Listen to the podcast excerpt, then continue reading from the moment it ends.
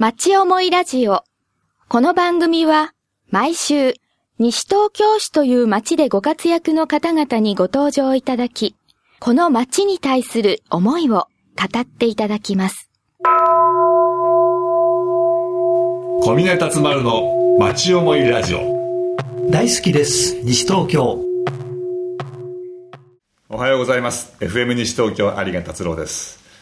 毎月第2週は田無の総持寺のご住職小峰達丸さんにお越しいただいてお話をいただいています、えー今日も総持寺のこの、えー、と桔梗の間にお邪魔しています。小峰さんおはようございます、おはようございます。えーもう9月になりまして、ええ。ーあの暑い夏から少し少しなんか落ち着いてきた感じですよね。そうですね。今年の夏振り返ってみますと、はい。なんか大変お天気が荒れ模様な、ね。ぜ全国的に、はい。広島の洪水のことですとか、なんか非常にあのとにかく強い雨がいつ降るかわからないっていうようなですね、全国的にそういうあの怖さがありましたけれども、はい。あのーええ。お寺はその雨風は大丈夫だったんですか？え。あのおかげさまで境内の方がはいたまにちょっと強い雨がですね、はい。ちょこっとでもだいぶ10分、20分でも続くと、たはい。比較的水たまりができうんうん。やすく、ちょっとお墓の方まで心配してうん外を見に行ったりしたんですけど、もう翌日にはすぐ水が引いてしまうという程度でしたので、はいうんうん。もうとても床上浸水とかそういうとこまでは行きませんでしたですよね。あのこういうお寺みたいに、コンクリートで覆われてなくて土やこう、はい。砂利があそういう地面ではい。水が染み込んでいく場所っていうのはすごく大切ですよね。そうですね。あの水はけが悪いと参拝者の方が、はい。特にお墓参りの方が、うん。あのまあ、これ雪でもそうですけども、うん。一番あの困ってしまうようなことにならないように常に見てますけど、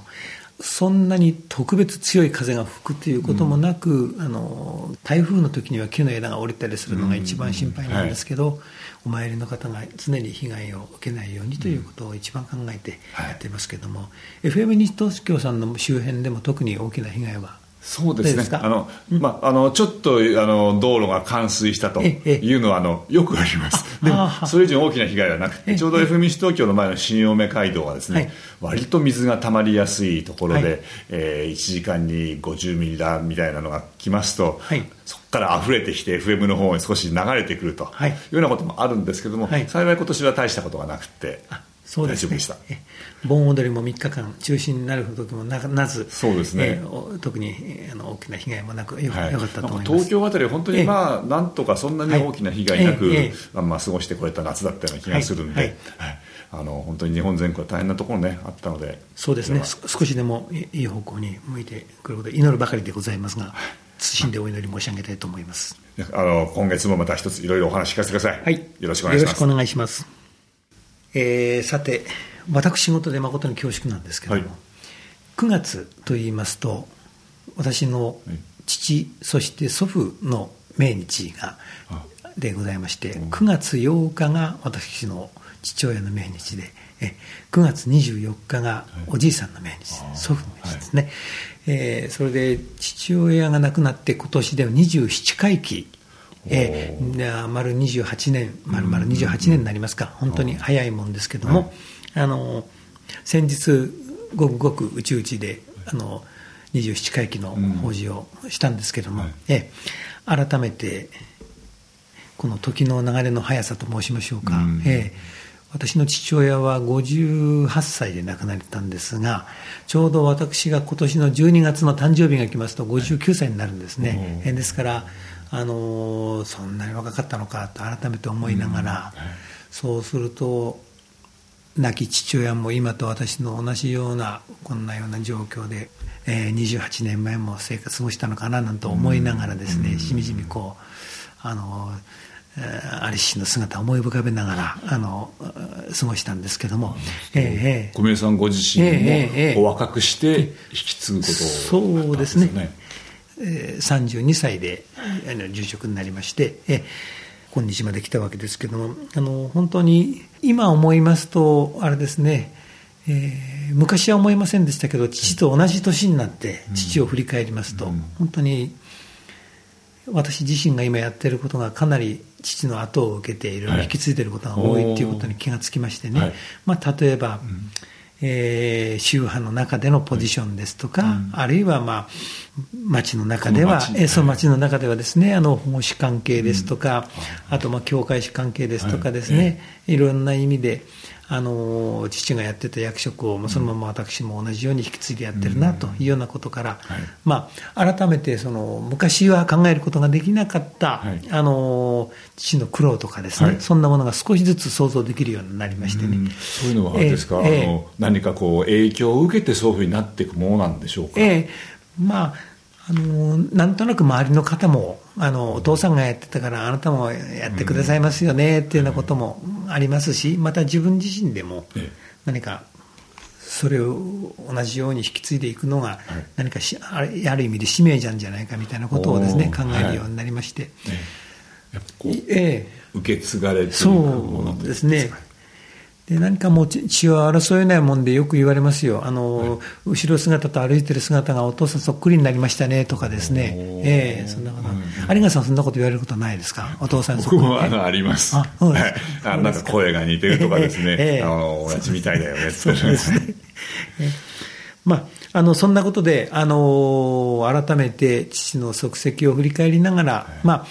あの父親はあの大学時代にあの事件というあの児童の字ですね、はい、あの子どもたちのいろんなあの教育といいましょうか、はい、あの子どもたちのいろんな、例えばあの子どもが集まる子ども会ですとかですね、はい、あるいはその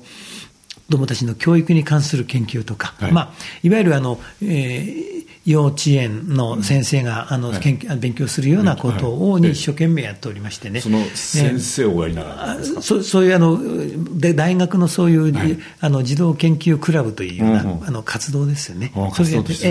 ええそれをやってましたもんですから、そういう精神を生かして、特に青少年の健全育成、うん、すなわちあのボーイスカウト。ええ。はい、ボーイスカウトもこの、えー、今のあの西東京のボーイスカウトはそういう意味で非常に歴史がありますけれども、えー、父親が、そうですね、はい、父親がもともとその元をあの、はい、作ったというような、あの今まであの足跡があるものありまして、でまあ、そうした意味から私も今、ボーイスカウトの方は、はい、あのまあ、育成会長というような大役を仰せつかってましてですね、えあの常に関わりを持ちながらあの少しでも役に立てるようにしてるんですけども、はい、まあ、そんなことがありましてあの特にあのですから父親はあのご承知かと思いますけど次男だったんですね。で長男が、はいあの昭和20年の、えー、3月10日の東京大空襲で、はい、ちょうど母親、私で言えばおばあちゃんですね、はい、の実家の江東区の亀戸というところにいまして、そこで、はい、あの戦災、東京大空襲で亡くなりまして、で次男であった父が、でまあ、昭和20年ですからね、まだ15歳ぐらいですけどね、父親が。でそこでそれからまあ住職になるというのが引き継ぐということになりましてですね、もしもあの父親が坊さんになってなかったら自分はなんかそういう青少年関係とかそういう福祉の関係とか、そういう仕事をししたかったなんてことを昔言ってたようです、えー、そんなようなことから非常にあの、青少年の健全育成ということには力を入れておりましてですね、うん。うん、その関係でいろんなあのそういう気持ちがありながらいろんな役をあの保護司にしても何にしても受けた受けた受けたんじゃないかなということは思いますけどね、はい、もう今は小宮さんご自身も保護司親になられ、そうですね。あの青少年それからもしくは大人の方たちのそのなんかさらにこうそうですね。よりよく生きていくということのアドバイスをされたり、はい、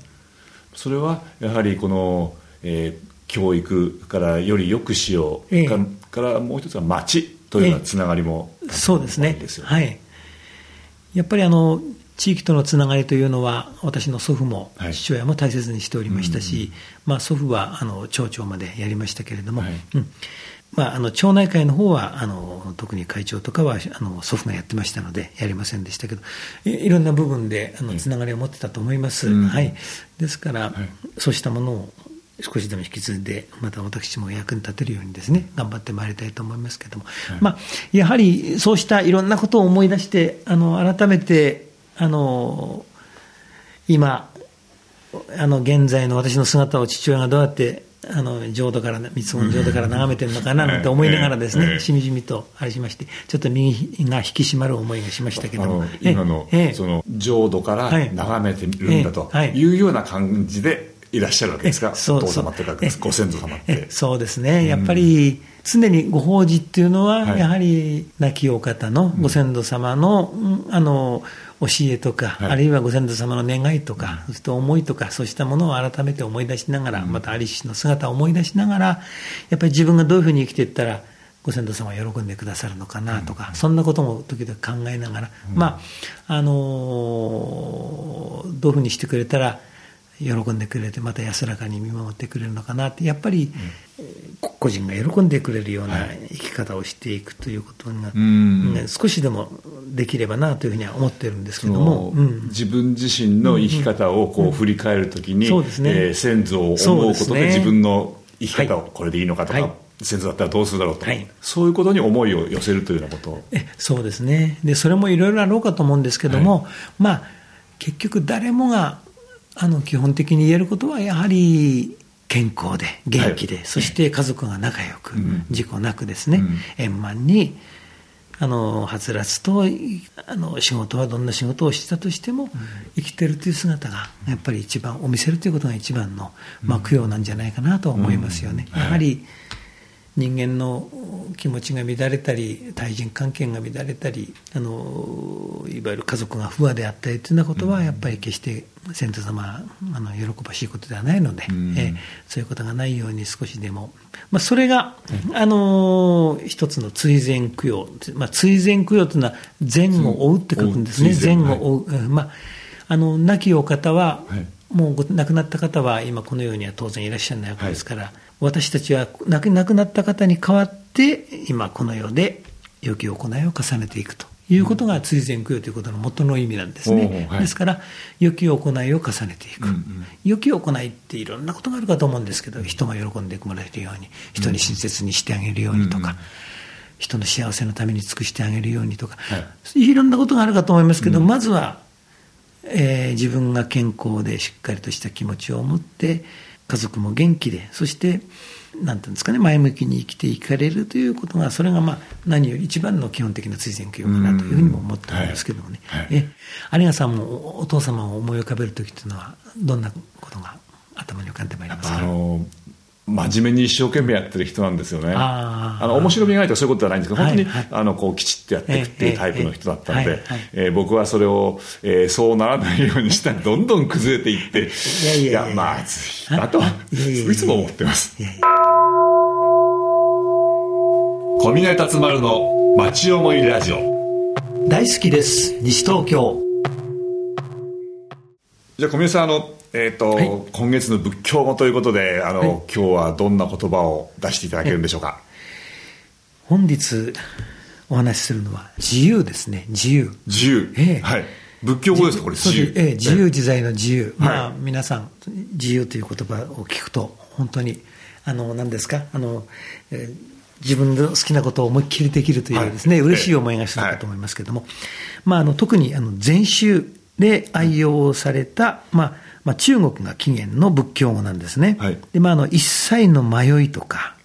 束縛がなくなることと。はい。でまあ、あの自らによる自由ってじ自らによると書きますね自分のええそうですね。自分のはい。自分による、というこの字のあのからも分かりますように、はい。他とは関係他じゃなくて字なんですね、うんうんはい。ええ。だから他他によってしまうと多様っていうふうになっちゃいますよね。はい。まあ自由の反対は多様っていうふうにほ他のものによるっていうことからはい。生ずる、まあ、束縛がないっていうんですね、他からとやかく何も言われることなく、まあ、勝手気ままに行動するというような意味にだんだんだんだん転じてこの発展しちゃってきちゃってきたわけなんですけどももともとはあのそういう自らによる他のあの束縛がない。はい一切の迷い束縛がない、うん。そういう語源だったんですが、はい。それが、まあ、あの明治になりまして、えあの自由は、まあ、英語で言えばリバティとか、はい。リバティフリーダム。フリーダム。の,、はいそうですね。あの訳語に当てられはいたんですよね。これはなんか明治時代になってからみたいですね。でまあ、フリーダムよりもリバティという言われますと、はい。あのまあ、他人の言動を認める寛容さとか、あのおおらおおらかさとかっていうようおーはな、いええ。まあ、そういうニュアンスがはい、どっちかって言えば色濃くて、リバティには。リバティですね。ええ。で、あの、フリーダムは、まああの、そうではなく、リバティの方がそういう色合いが濃いというふうにですね、あの、翻訳したりなんかするときの場合ですね、言われてますけど、でも自由というその元の今言った言、意味からすると、まあ、そういうことではなくて、他人ということは、まあ、その射程距離に一切入って入ってこない、はい。自分自身がそその自分自身そうなんですね、答えは自分にあるのええその領域だったんですよね、だからそれがやっぱり、一切の迷い、束縛がないということで、まあ、自分が本当の意味で自分自身を出していけるとか、うん。自分の思うこと、はい自分のやりたいことを、自分が本当に正しいと思うことをうん。ま、っすぐ自分の意思で進んでいけるというですね、ことがもだったんでしょうけども、はい。自由だから自由だからといって、そのそれを、はい。あの軽はずみにその言葉を味方にして、本当に勝手ですね、はい。勝手という勝手。という領域に入ってしまうと困りますよね。違いますよね。今日ははいその放送の、今日の放送では、その辺をですね、はい。やっぱり有賀さんと話していきたいと思うんですが、はい。やっぱり本当に、あのの意味で我々が自由という、どういう自由の気持ちで生きていかなきゃいけないのか、どういうふうに理解しながら生きていかなきゃいけないかということは、大きな問題になっていると思うんですよね、分かっていそうで分かっていないというか、そこが人間の勝手な、勝手気ままなところだと思うんですけど、今おっしゃられた本当にええ。勝手というのは、勝手というのとは違って、ええやっぱり自由っていうのが何なのかって、ええ。自分による。そうですね。自分によるんですけれども、自分の周りにいる人たちもそれぞれ自由でらっしゃるわけですよね。そうですね。そその人の自由を認めることも認めないと自分の自由を認められないわけですよねそうです、そうです。だからそのどこかで一人で生きてるわけではなくて社会の中で生きていく中では、はい。お互いが自由お互いの自由を尊重しすしていくと。そうです。そこが一番課題っていうか大切なことなんじゃないはい。かと、、自分が束縛されたくない、しかし同じように他人も束縛されたくなはい。いという気持ちを忘はい。忘れませんとね、自分だけ良ければいいんだという私利私欲ではなくて、うん。自分もの命は尊い、それと同じように他人も命も尊い、はい。自分も幸せになりたい、他人も幸せになりたい、本当の意味で人々が幸せになるような自由をはい。求めて、我々が何ができるか。はいこれを日々、やはり日常生活の中で、やっぱり一日一日の自分の行動というのを見つめ直しながら生きていくというところが大切なんじゃないかと思いますよね。はた人間というのはやっぱり弱いもんで、はいちょっとしたことで怒ってしまったり、はい。